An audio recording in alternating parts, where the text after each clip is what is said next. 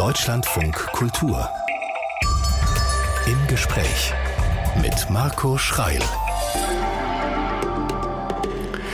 Guten Morgen und willkommen zu unserer Sendung. Heute ist ein Mann zu Gast, dessen Stimme die Fußballfans sofort erkennen, dessen Stimme aber auch die kennen, die keine Fußballfans sind. Er ist im Laufe der vergangenen drei Jahrzehnte zu einem Teil der deutschen Wohnzimmer geworden. Das kann man und muss man auch so sagen, weil er in dieser Zeit sehr viele Sport, vor allem aber Fußball-Highlights live miterlebt hat. Wenn das ZDF in den vergangenen 20 Jahren ein Endspiel einer Fußball-EM oder WM zu übertragen hatte, hat er kommentiert.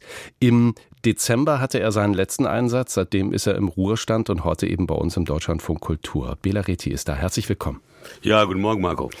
Wir versuchen das gar nicht erst mit dem Sie, haben wir uns vorgenommen, weil wir uns äh, schon eine Weile kennen. Und unter Sportlern sagt ihr doch sowieso fast nur du, oder? Gibt es Menschen, die du siehst? Ich glaube noch äh, Jupp Heinkes, also die Generation, ne? oder Ottmar Hitzfeld. Aber unter Kollegen ist das Du absolut äh, gängig unter Sportlern und Reportern ebenso.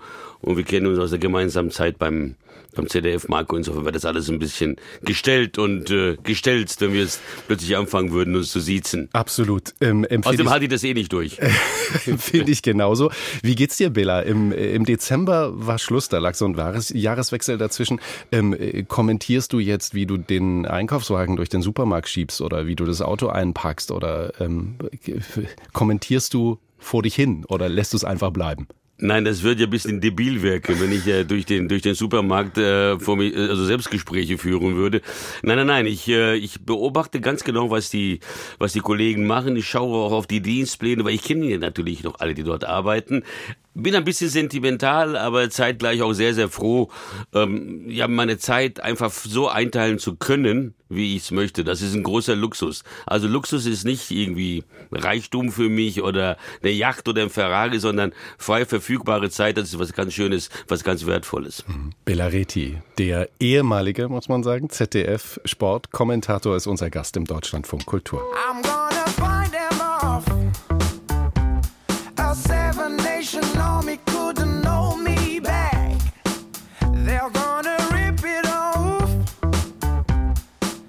Ben Uncle Soul, Seven Nation Army im Original von den White Stripes. Ähm, ein Song, der zu unserem Gast passt, Bela Reti, Fußballkommentator. Das ist doch wahrscheinlich einer der meistgespielten Songs in Fußballstadien, oder? Genau, es ging, glaube ich, los bei der EM 2008. Da wurde das überall gespielt. Meine Lieblingsstadionhymne, da war ich noch gar kein Live-Reporter, war ja Italien 1990, Gianna Nannini und Eduardo Benate, Unestate Italiano, Notte Magiche. Kriege ich jetzt noch Gänsehaut. Bela, Gänsehaut, das ist das äh, Schlagwort. Bist du jemand, der nah am Wasser gebaut hat? Also fällt dir das dann schwer, in so emotionalen Momenten einfach weiterzumachen, deinen Job zu machen? Nee, ich bin nicht nah am Wasser. Ich bin schon emotional, aber kontrolliert. Wie Rehagel. Also kontrolliert emotional. Mhm. Kannst dich an die Musik im Stadion erinnern, als du dein letztes Spiel jetzt bei der WM in Katar kommentiert hast? Nee, da war ich eigentlich äh, so im Fokus, äh, dass es war auch nicht so ein, war ein ganz guter Song, aber nicht so eingängig. Und es war der, der letzte Abend nach ja beinahe 40 Jahren, nach fast 400 Live-Spielen aber es war ein WM-Halbfinale. Mhm. Also ein ganz bedeutendes Fußballspiel. Du kannst ja nicht einfach damit äh, äh, spielen, dass du jetzt deine Emotionen da laufen lässt. Das ist ein ganz normaler Job gewesen zunächst mal.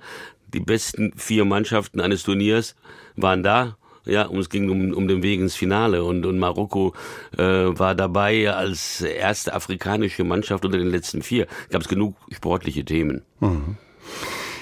Trotzdem wird es ja Momente geben, wo du als der Reporter, der Kommentator merkst, ich bin doch nur ein Mensch.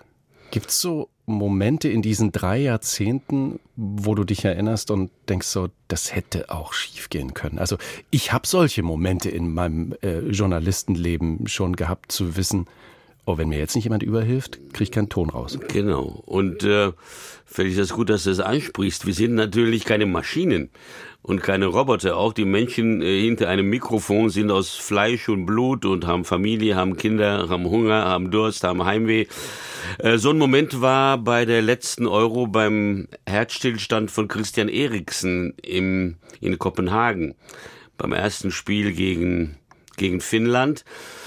Und da äh, hast du alle deine Vorbereitungen praktisch äh, vergessen können. Da ging es um Leben und Tod.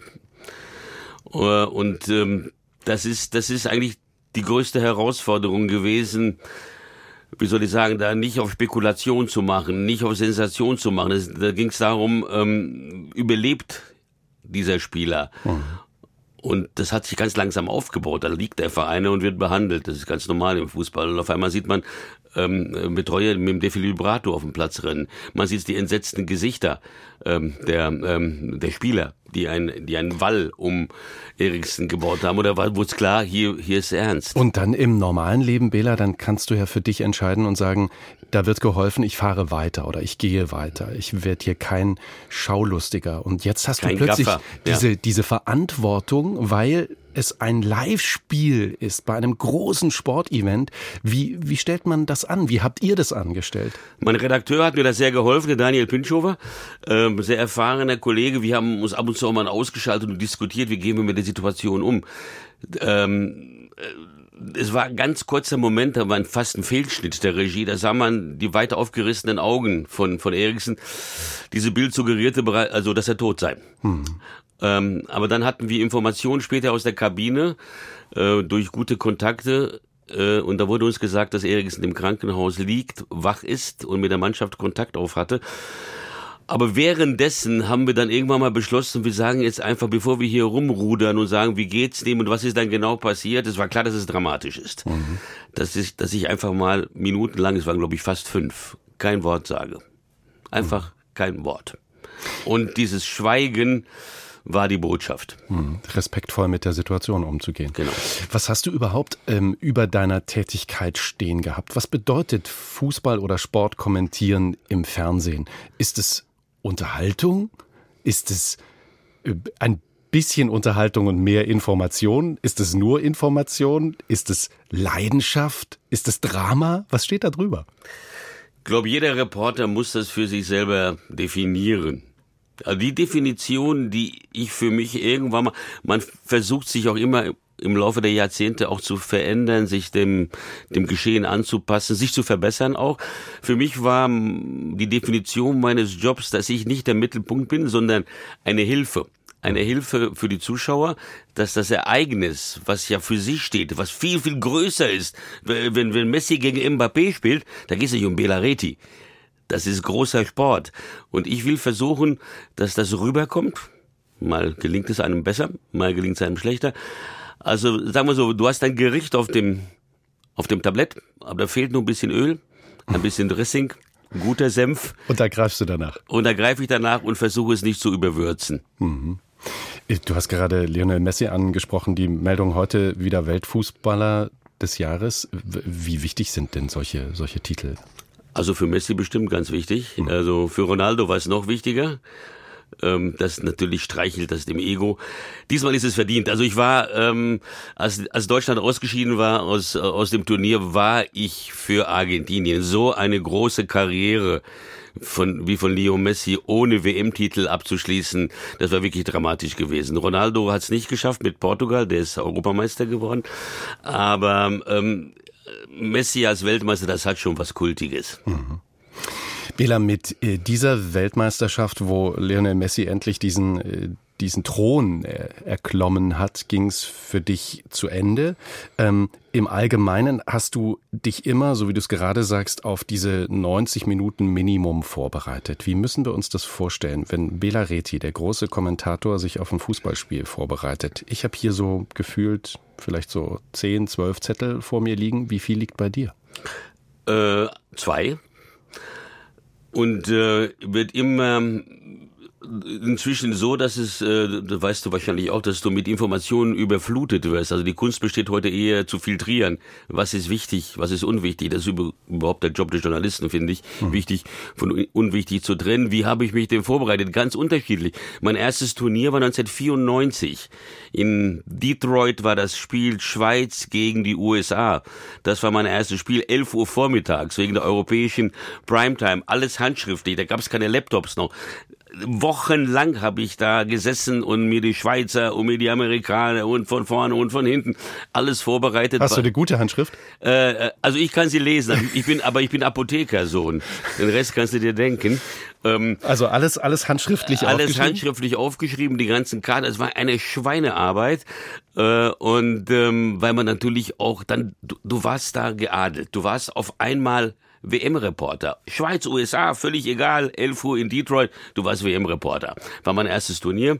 Und äh, später hat sich das natürlich auch verändert. Und äh, inzwischen ist es auch natürlich ein Unterschied in der Vorrunde. Ich kann mich nur erinnern, Deutschland 2006, da habe ich in Hamburg um 18 Uhr Saudi-Arabien gegen die Ukraine kommentiert. Das ist mehr Arbeit als Brasilien, Deutschland oder als Italien, Frankreich, weil man die Leute halt nicht so kennt, auch die Aussprachen erstmal. Das wollte ich gerade sagen. Das sind, das sind ja mindestens elf Namen, wo du tippen musst, mache ich es richtig oder mache ich es nicht richtig, wenn ich sie ausspreche. In, inzwischen gibt es da Datenbanken, aber damals gab es keine. Aber es gab einen ganz, ganz einfachen Trick. Die Weltpresse, die Kommentatoren sitzen nicht alle beieinander, ganz eng beieinander. Und dann geht man, wie man auch zu uns kam, wenn Japaner Schweinsteiger aussprechen wollten, das war ein kleines Drama. Also wir sind zum saudischen Reporter oder zum ukrainischen und haben uns das dann phonetisch ähm, aufschreiben lassen und äh, dann äh, tat man so, als ob man sprachlich extrem virtuos sei. Ähm, man muss etwas tun, was man so nicht geplant hat. In dieser Kategorie können wir noch ganz kurz bleiben. 2008 ähm, bei der Euro, das Spiel Deutschland gegen die Türkei. Plötzlich fällt das Bild aus. Bis wohin ist dein Herz eigentlich gerutscht? Ich liebe solche Pannen weil da kann man improvisieren, da kann man auch eigentlich nichts falsch machen. Ich habe dafür einen Fernsehpreis bekommen, obwohl ich einen klassischen Fehler gemacht habe. Wir sind ja beim Radio hier. Mhm. Ich habe ähm, mit meiner Röhre da, also ganz am Ende, du bist immer am Ende der Nahrungskette als Reporter. Mein Redakteur, der Martin Schneider damals, der die Ruhe selbst ist, wurde auf einmal hektisch. Das habe ich noch nie gesehen, weil das wurde er nur, wenn er Hunger hatte. So, dann drückte er auf irgendwelchen Knöpfen herum und irgendwann sagt der Bela, wir haben kein Bild. Ah, sag ich. Und zwar seit Minuten. Ich sag was. Ich sag, wie sag was? Ja, ich habe auch keine Begründung.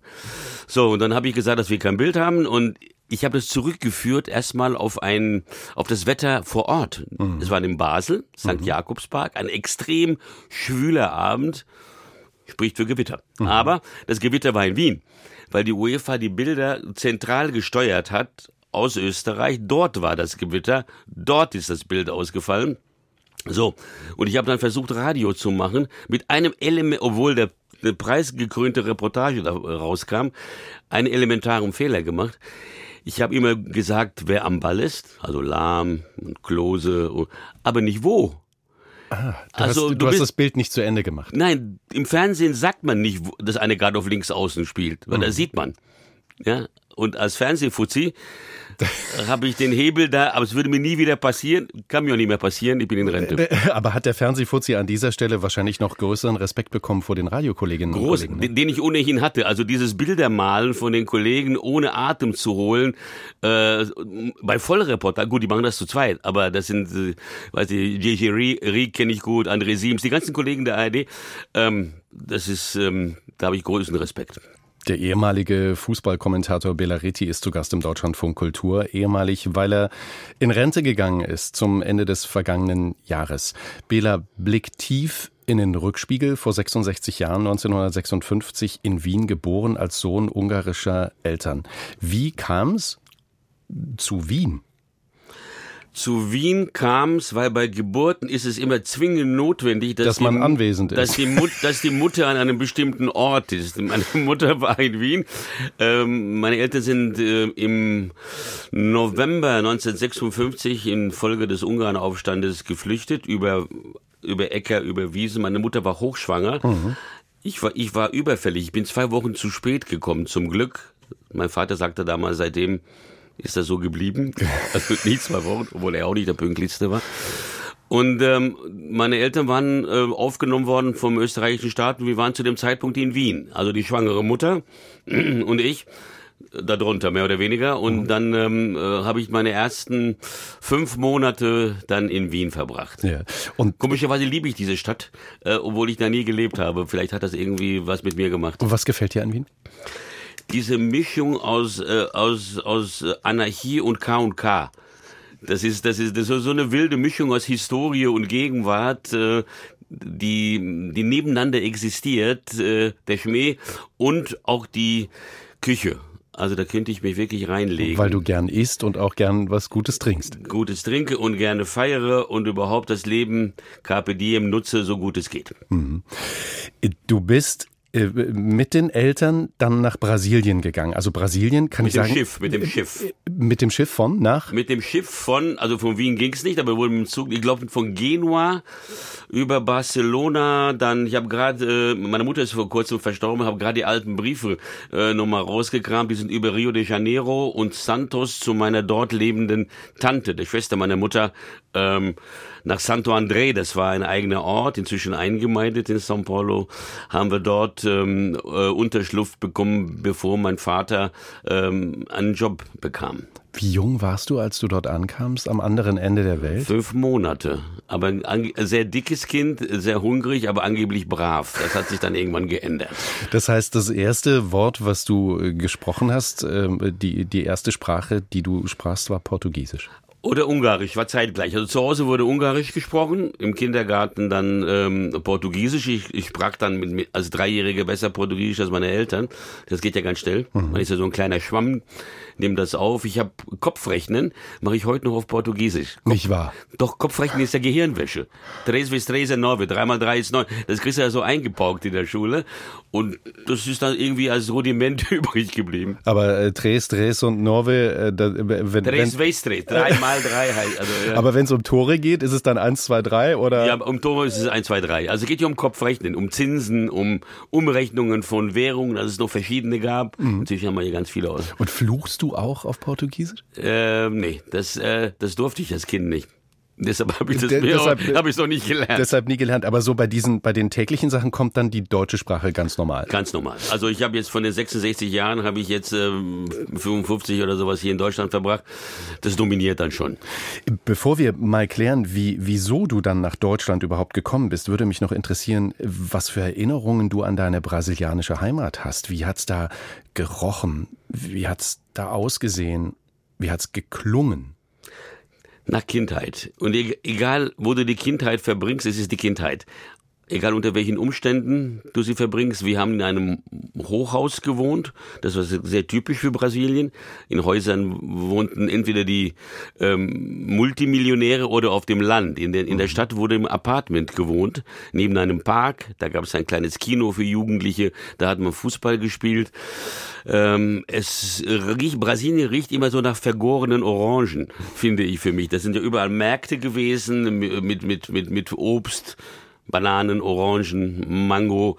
Äh, das war mitten in der Stadt, hatten wir auch die Apotheke. Mhm. Ähm, Vater war Apotheker. War Apotheker, ja. Okay. Ja, ja. Und äh, in, in, der, in der Stadt war die Apotheke und bist du, warst du das Kind, das so hin und her gerannt ist? Äh, hinterm Tresen gab es da eine, eine, Schublade, wo deine äh, Schokoladenriegel, Gummibärchen, sonst was drin waren. Wie, wie, was war das für ein, für ein Leben? Ich war ja in der, ich war ja auf der Ganztagsschule. Also ich habe meine Eltern eigentlich fast nie gesehen in Brasilien, weil mein Vater war ja nicht nur in, der, in seiner eigenen Apotheke, der war auch noch in der Industrie als Qualitätskontrollleiter Pharma eines amerikanischen Konzerns, ziemlich weit außerhalb in Guarulhos wo heute Flughafen ist. Mhm. Und äh, meine Mutter hat dann tagsüber, das ging in Brasilien, obwohl sie keine gelernte Apothekerin war, die den, sagen wir, das, das Geschäftliche äh, betrieben. Ich bin dann, wenn ich mal frei hatte, habe ich da geholfen ein bisschen, kleines Taschengeld. Cruzeiro hieß damals die Währung, heute heißt sie Real. Äh, kleine Botendienste zu Fuß erledigt. Äh, für ältere Herrschaften habe ich dann äh, ähm, Medikamente ausgeliefert und da gab es ein, gab es ein bisschen Geld dafür. Also es war, das war eine, war eine schöne Zeit und ähm, wie gesagt, Kindheit, ähm, die prägt immer. Und äh, ich bin immer wieder gerne in Brasilien. Ich war jetzt, jetzt zwei, drei Jahre nicht da, aber ich möchte unbedingt meine Familie auch, äh, die waren auch noch nicht dort, äh, dieses Land, zumindest ein paar Hotspots dort zeigen. Mhm. Familie, du bist äh, Großvater jetzt, ne? Ich bin Großvater, ja. Ich habe einen kleinen Jonathan hier in Berlin, der ist anderthalb Jahre alt, von meiner Tochter Laura und ihrem Mann Philipp. Und äh, war noch vorgestern dort, ja, alle sechs, sieben Wochen äh, sehe ich ihn und ist Jetzt wird's häufiger. Und er verändert sich ganz schnell, ist so klein im Alter. So, du sitzt mir gegenüber und ich konnte gerade dir so kurz über den oberen Rahmen der Brille gucken und da entsteht so ein kleiner See. Das ist schön. Ja. Familie ist dir offensichtlich sehr, sehr wichtig. Deine Familie äh, hat dich, als du äh, noch nicht zur Schule gingst, aber von Brasilien nach Deutschland geschickt. Und wenn man sich mit dir beschäftigt, das muss ein schlimmer Moment in deinem Leben gewesen sein. Ja, das war so, dass ähm, äh, nach dem Aufstand in Ungarn wurde ein, äh, oder in den 50er Jahren, vielleicht auch schon vorher, ein ungarisches Internat, zunächst in einem anderen Ort, später in der Oberpfalz, in der Nähe von Neumarkt, Regensburg, Kastel mhm, hieß der mhm. Ort, ähm, äh, gegründet. Und äh, da ich äh, nach Aussagen meiner Eltern nicht leicht erziehbar war, was ich mir absolut nicht vorstellen kann, hat man mich dann ähm, fast schon aus disziplinarischen Maßnahmen auf dieses Internat geschickt nach Deutschland. Da war ich zehneinhalb. Mhm. Wobei ich immer gefragt worden, wen willst du das? Aber da hat natürlich die Abenteuerlust gesiegt. Also, und da hat man ja keine vernünftigen Gedanken. Bis sagt, oh, ist das cool, da gehe ich halt mal hin, anderes Land, anderer Kontinent, machst du mal. Aber das war natürlich, äh, da wurde geprügelt, da wurde geohrfeigt, da gab's nur kaltes Wasser, das war ein Albtraum. Und die Eltern waren am anderen Ende der Welt? Die waren am anderen Ende der Welt. Das war damals aber völlig normal. Die waren ja komplett berufstätig beide. Ich war aus den Füßen und äh, bin aber auch abgehauen aus dem Internat. Ich hatte einen Kollegen, der kam aus, aus dem Schwäbischen, Schwäbisch Gmünd, Schwäbisch Hall, der Robby, weiß ich noch. Der fand das ganz schön im Internat, aber ich habe ihm gesagt, Robby, ich brauche einen Begleiter, wenn ich hier flüchte. Und da sagte Robby, was ist denn dein Plan? Mein Plan ist, sage ich, dass wir mit dem Zug über Neumarkt nach Regensburg, nach München und dann nach Hamburg fahren. Dort checken wir ein auf irgendeinem Schiff als Tellerwäscher, fahren mit dem Schiff nach Brasilien, klingeln bei den Eltern und die freuen sich bestimmt.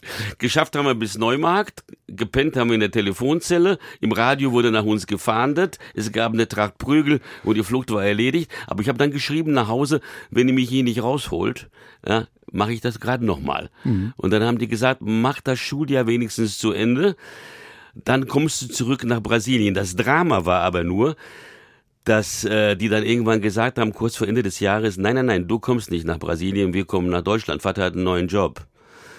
Uff. Und dann ging das Leben in Deutschland. Dann ging das Leben in Deutschland los. Das war für mich erstmal ein Schock, weil Deutschland war für mich verbunden mit diesem, mit diesem Internat. Und Deutsch, äh, Deutsch zu lernen in dieser Zeit als Teenie stelle ich mir auch schwer vor. Das Deutsch ging, ist wirklich eine schwierige Sprache. Das ging also für, also ich habe es hingekriegt, aber ähm, Deutsch war die erste Fremdsprache in diesem Internat in Bayern. Das war ein ungarisches Internat. Mhm.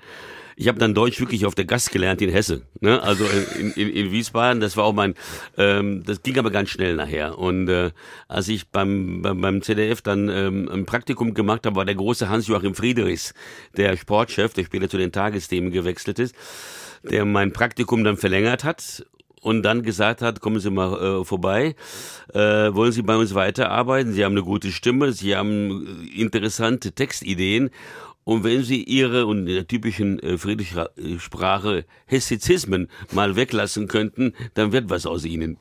Deutschlandfunk Kultur, Bela Reti ist da 30 Jahre Fußballkommentator beim ZDF. Bela, wolltest du das oder ist es passiert? Ähm, man kann das nicht von Anfang an wollen, weil das, äh, wenn man Träume zu sehr forciert, dann äh, werden es Albträume. Also das hat sich ergeben. Ähm, ich hatte ein Faible immer für sehr neben Dokumentationen, neben vielen Dokumentationen, die ich gemacht habe, für sehr aktuelles Arbeiten. Das heißt also unmittelbar nach Schlusspfiff oder nach Ende eines Sportereignisses Dinge zusammenzufassen, mindestens zehn Minuten, manchmal auch 40 Minuten und da war ich textsicher und äh, nervenstark. Also dann saß ich nicht da und flehte den lieben Gott an, gib mir ein Verb, sondern das ging ganz gut. Und da haben sie wahrscheinlich so eine Resistenz empfunden bei mir ähm, äh, gegen Stress. Mhm. Und äh, dann äh, hielt man mich für leihfähig. Äh, um das zu erklären, Belareti und ich, wir kennen uns aus unserer Zeit beim ZDF, haben wir zusammen gearbeitet, deswegen haben wir das mit dem Siezen gar nicht erst versucht, weil es uns nicht gelingen würde. Ähm, Bela, Du erklärst also, was dich daran gereizt hat. Und ähm, in drei Jahrzehnten hast du gezeigt, was du da kannst. Aber zum Fußball kommentieren ähm, kamst du ja wirklich irgendwie auf Umwegen. Kann ich sagen, also du hast vorhin deinen Vater schon erwähnt, der gesagt hat, du kommst gerne zu spät, weil du ähm, Wasserball verpennt hast, wurdest du Fußballkommentator? Das ist die stark verkürzte Form, äh, aber hat damit ein bisschen was zu tun. Ich habe schon lange Zusammenfassungen gemacht. Damals haben wir Europacup-Abende gemacht, zum Beispiel im Fußball. Äh, haben wir in Belgrad gesessen, live kommentiert aber das wurde dann zusammengeschnitten auf 60 Minuten später ausgestrahlt. Das heißt, da saß immer einer hinter dir und sagte, die Geschichte mit, äh, mit dem und dem Torwart, erzähl die nochmal, weil die ist rausgeflogen, weil diese Szenen waren nicht handlungsintensiv genug. Wir nehmen neue. Aber Barcelona 92. Olympische ich, Spiele? Olympische Spiele habe ich mit dem Kollegen, mit dem hochgeschätzten, auch in Rente inzwischen Thomas Wag, ähm, den Rückblick gemacht. Der ist auch übrigens preisgekrönt gewesen. Der sollte der aktuellste Olympia-Rückblick aller Zeiten werden. Da haben wir noch die Reiterentscheidung kurz vor der Schluss Schlussfeier noch mit reingenommen und live gesprochen. Hat aber zur Folge, dass wir an den ARD-Tagen, also wenn wir nicht gesendet haben, immer diesen Rückblick geschnitten haben, immer nachts. Mhm. So, am nächsten Tag war aber ZDF-Sendetag. Wir kamen also um, wir haben in Castel de Fels gewohnt, das sind so 40, übrigens der Wohnort von Messi gewesen, äh, später, äh, 40 Kilometer südlich von, von, von Barcelona und kamen um 4 Uhr ins Hotel, haben natürlich noch einen kleinen Absacker genommen, weil wir kamen frisch von der Arbeit, 20 Minuten, dann ins Bett. Am nächsten Morgen war ein Vorrundenspiel Wasserball Deutschland gegen Tschechien. Moment, jetzt muss ich einhaken. Ein kleiner Absacker oder ein, kleiner ein gefühlt Absacker. kleiner Absacker? Nee, ein wirklich ein kleiner Absacker, okay. weil ähm, man konnte ja auch, äh, man musste ja auch irgendwann aufstehen. Das war aber, sagen wir so, die ersten Tage von Olympia sind ja so ähm, wild, da kann, da kann man überall hinschalten. Da hieß es, wir machen mal ein bisschen Wasserball, Deutschland gegen Tschechien. Und damals, man muss sich vorstellen, 92 im Sommer gab es keine Handys. Mhm. Liebe Kinder, liebe Jugendliche, vor 30 Jahren gab es keine Handys. Und wir reden nicht von der Steinzeit. Und bin in, in einen kleinen Stau geraten. Ich hatte einen, einen Wagen zur Verfügung und äh, war nicht rechtzeitig da zu diesem Wasserballspiel.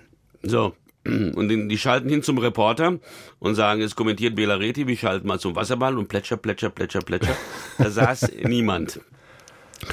Mit den entsprechenden Folgen, Entschuldigung, und ähm, Karl Senne war der Chef und sagte normalerweise ein Entlassungsgrund.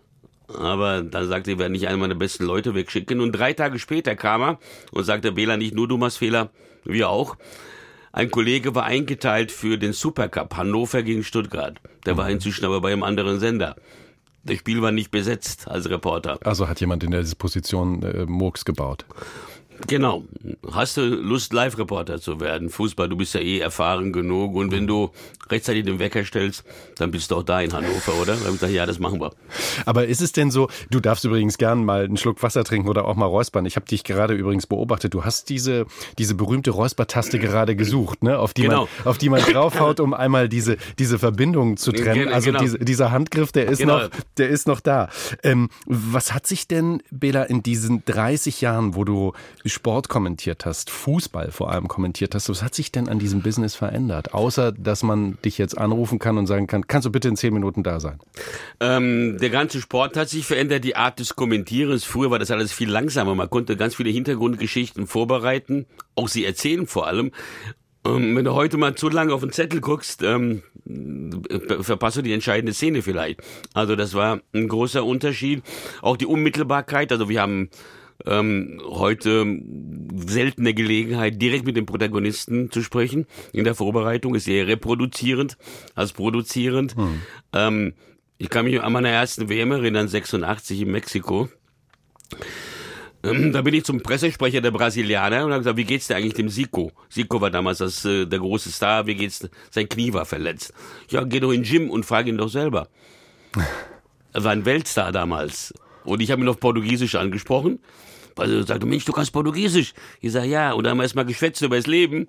Da habe ich aber alles übers Knie erfahren. Hm. Und wenn du jetzt kommen würdest und sagen äh, würdest, ich würde ganz gern wissen, wie geht's eigentlich dem Fuß von Manuel Neuer, dann ist da, ist da so eine Festung drum. Eine oder? Festung, eine, eine, eine, ja, eine Horde von, von, von Pressesprechern und Medienbeauftragten. Und wenn man ähm, nach einem Bundesligaspiel, ähm, was weiß ich, ähm, Mats Hummels und Marco Reus anfragt, kriegt man garantiert zwei andere. Hm. Und das gilt auch für andere Vereine.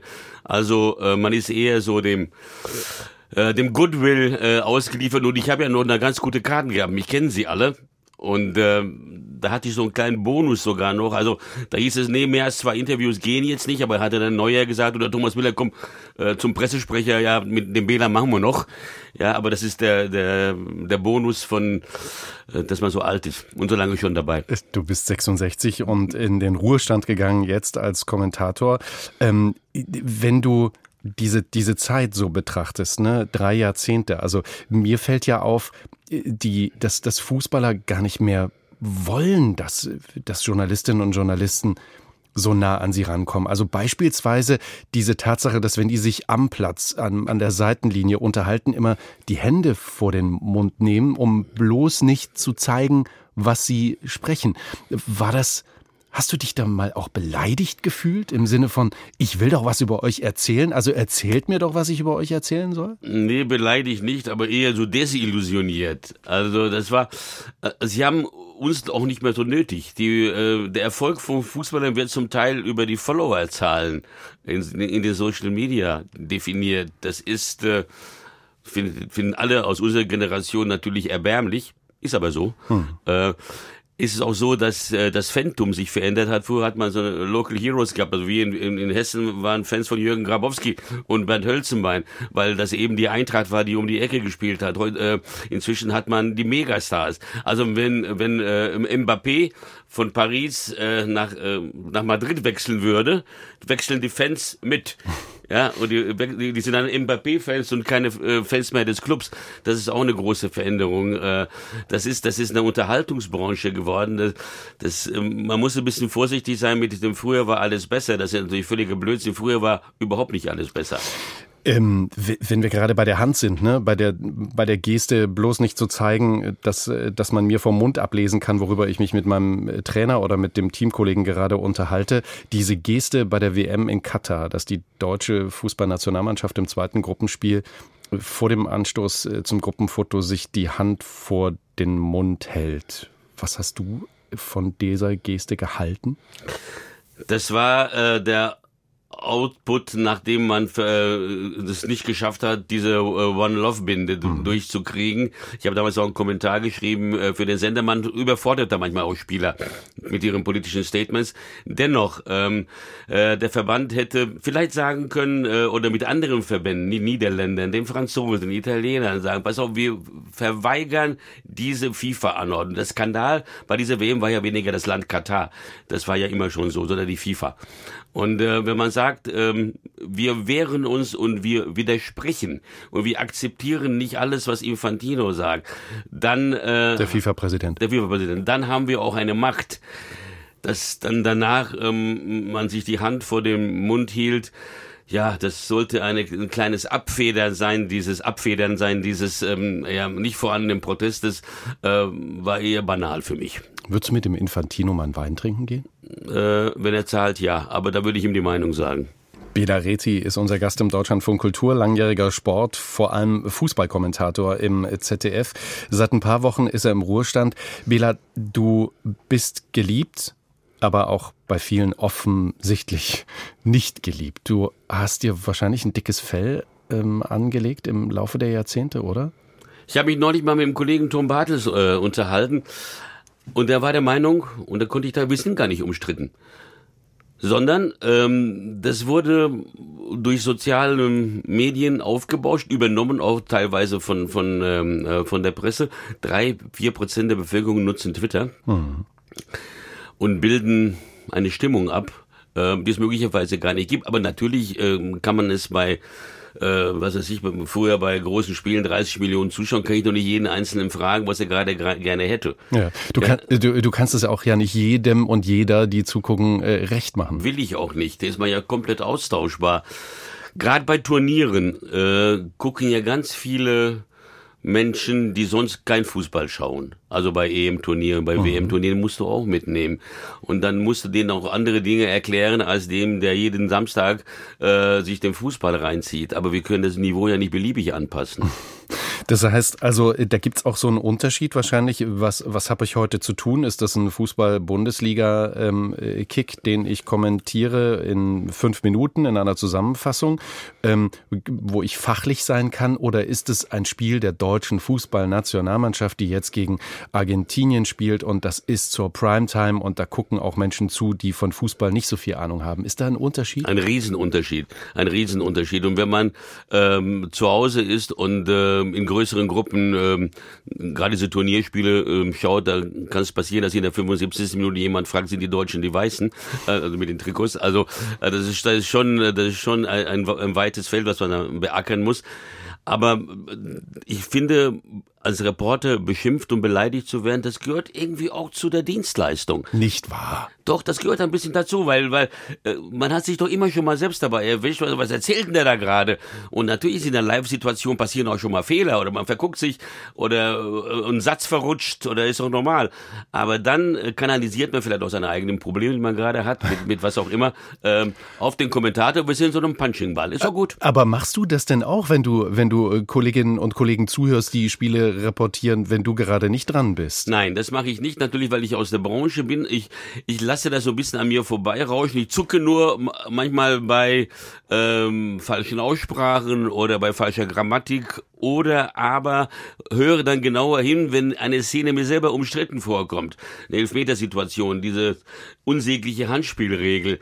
Aha, gucke ich mal, wie löst das der Kollege? Mhm. Aber eher aus Neugierde oder man ist auch nicht immer d'accord, aber man akzeptiert dort die mögliche andere Meinung, weil die gibt es im Fußball nämlich auch. So, und du hast vorhin Hans-Joachim Friedrichs, den Sportchef, angesprochen, der Sportchef war, als du in deinen Kinderschuhen warst, als äh, Reporter und als Kommentator. Und er hat ja diesen Satz geprägt, ein Journalist darf sich nicht mit einer Sache gemein machen, auch nicht mit einer guten.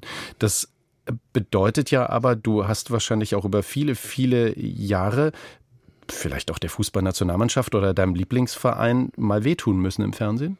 Ja, Hauptsache man wird nicht persönlich. Das muss man schon. Und man sieht, glaube ich, Dinge, die man besonders mag, kritischer als Dinge, die einem egal sind. Das heißt, Phantom und Fachlichkeit schließen sich nicht aus. Das heißt, man muss natürlich, man ist supported bei Deutschland und Argentinien, ist doch klar.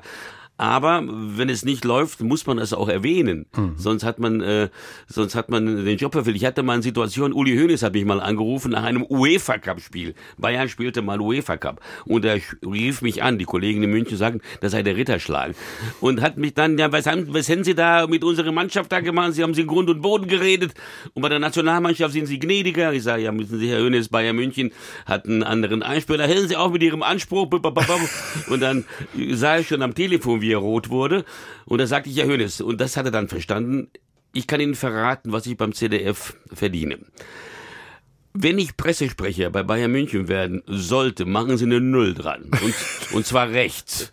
Ja, ja, und da bin ich auch bereit, ihr sie zu linken. Das verstehe ich, hat er gesagt, da hat er gelacht und da waren wir auch wieder gut. So, und äh, Pressesprecher bei Eintracht Frankfurt, wäre das was für dich jetzt? Ähm, weiß ich nicht. Also ähm, eigentlich wechselt man ungern die Seiten. Ich fahre jetzt privat mit der Eintracht nach Neapel, einfach ähm, um, um den Fußball zu genießen. Dein Team. Ja, ja, einfach ein wunderbar, eine wunderbare Reise auch. Aber das nächste Spiel, was ich mir anschauen werde, ich bin privat im Oldenburger Münsterland am Wochenende mit meinem Sohn. Und da fahren wir zum SV Meppen und schauen uns dritte Liga an. Meppen gegen Halle. Mit Bier, mit Bratwurst, mit Fußball, wie er, ja, wie er früher war.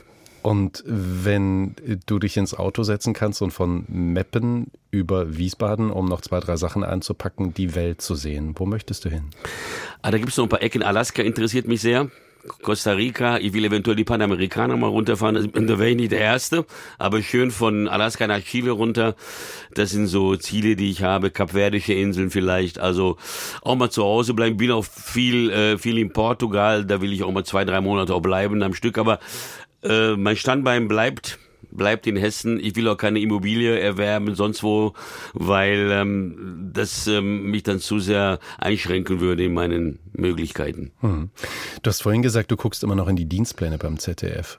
Das wird sich aber bald geben, ja. ja. werden, werden die Zugänge gelöscht, oder? Die sind, die sind normalerweise schon gelöscht, aber ich habe wegen der Weiterleitung der jahrzehntelangen E-Mails habe ich noch eine Verlängerung bekommen und äh, in wenigen Tagen, ich glaube sogar heute, heute ist der 28. Genau. Ja, heute, das ist ein schöner Tag. Heute läuft mein ZDF-E-Mail-Account aus. Das heißt also, wenn man Belareti erreichen möchte, dann irgendwo in den Fußballstadien dieser Welt, vielleicht am Wochenende in Meppen und ansonsten an einem Bratwurststand. Genau, ist das nicht herrlich? Das Leben kann so einfach sein. Think simple. Bela, es war eine große Freude. Wir kennen uns seit vielen Jahren und trotzdem habe ich einiges Neues von dir gehört. Ich wünsche dir alles Gute und wünsche dir die beste Zeit als Fußballfan. Vielen Dank. Ich Danke. werde es versuchen zu genießen. Ich wünsche Ihnen einen schönen Tag.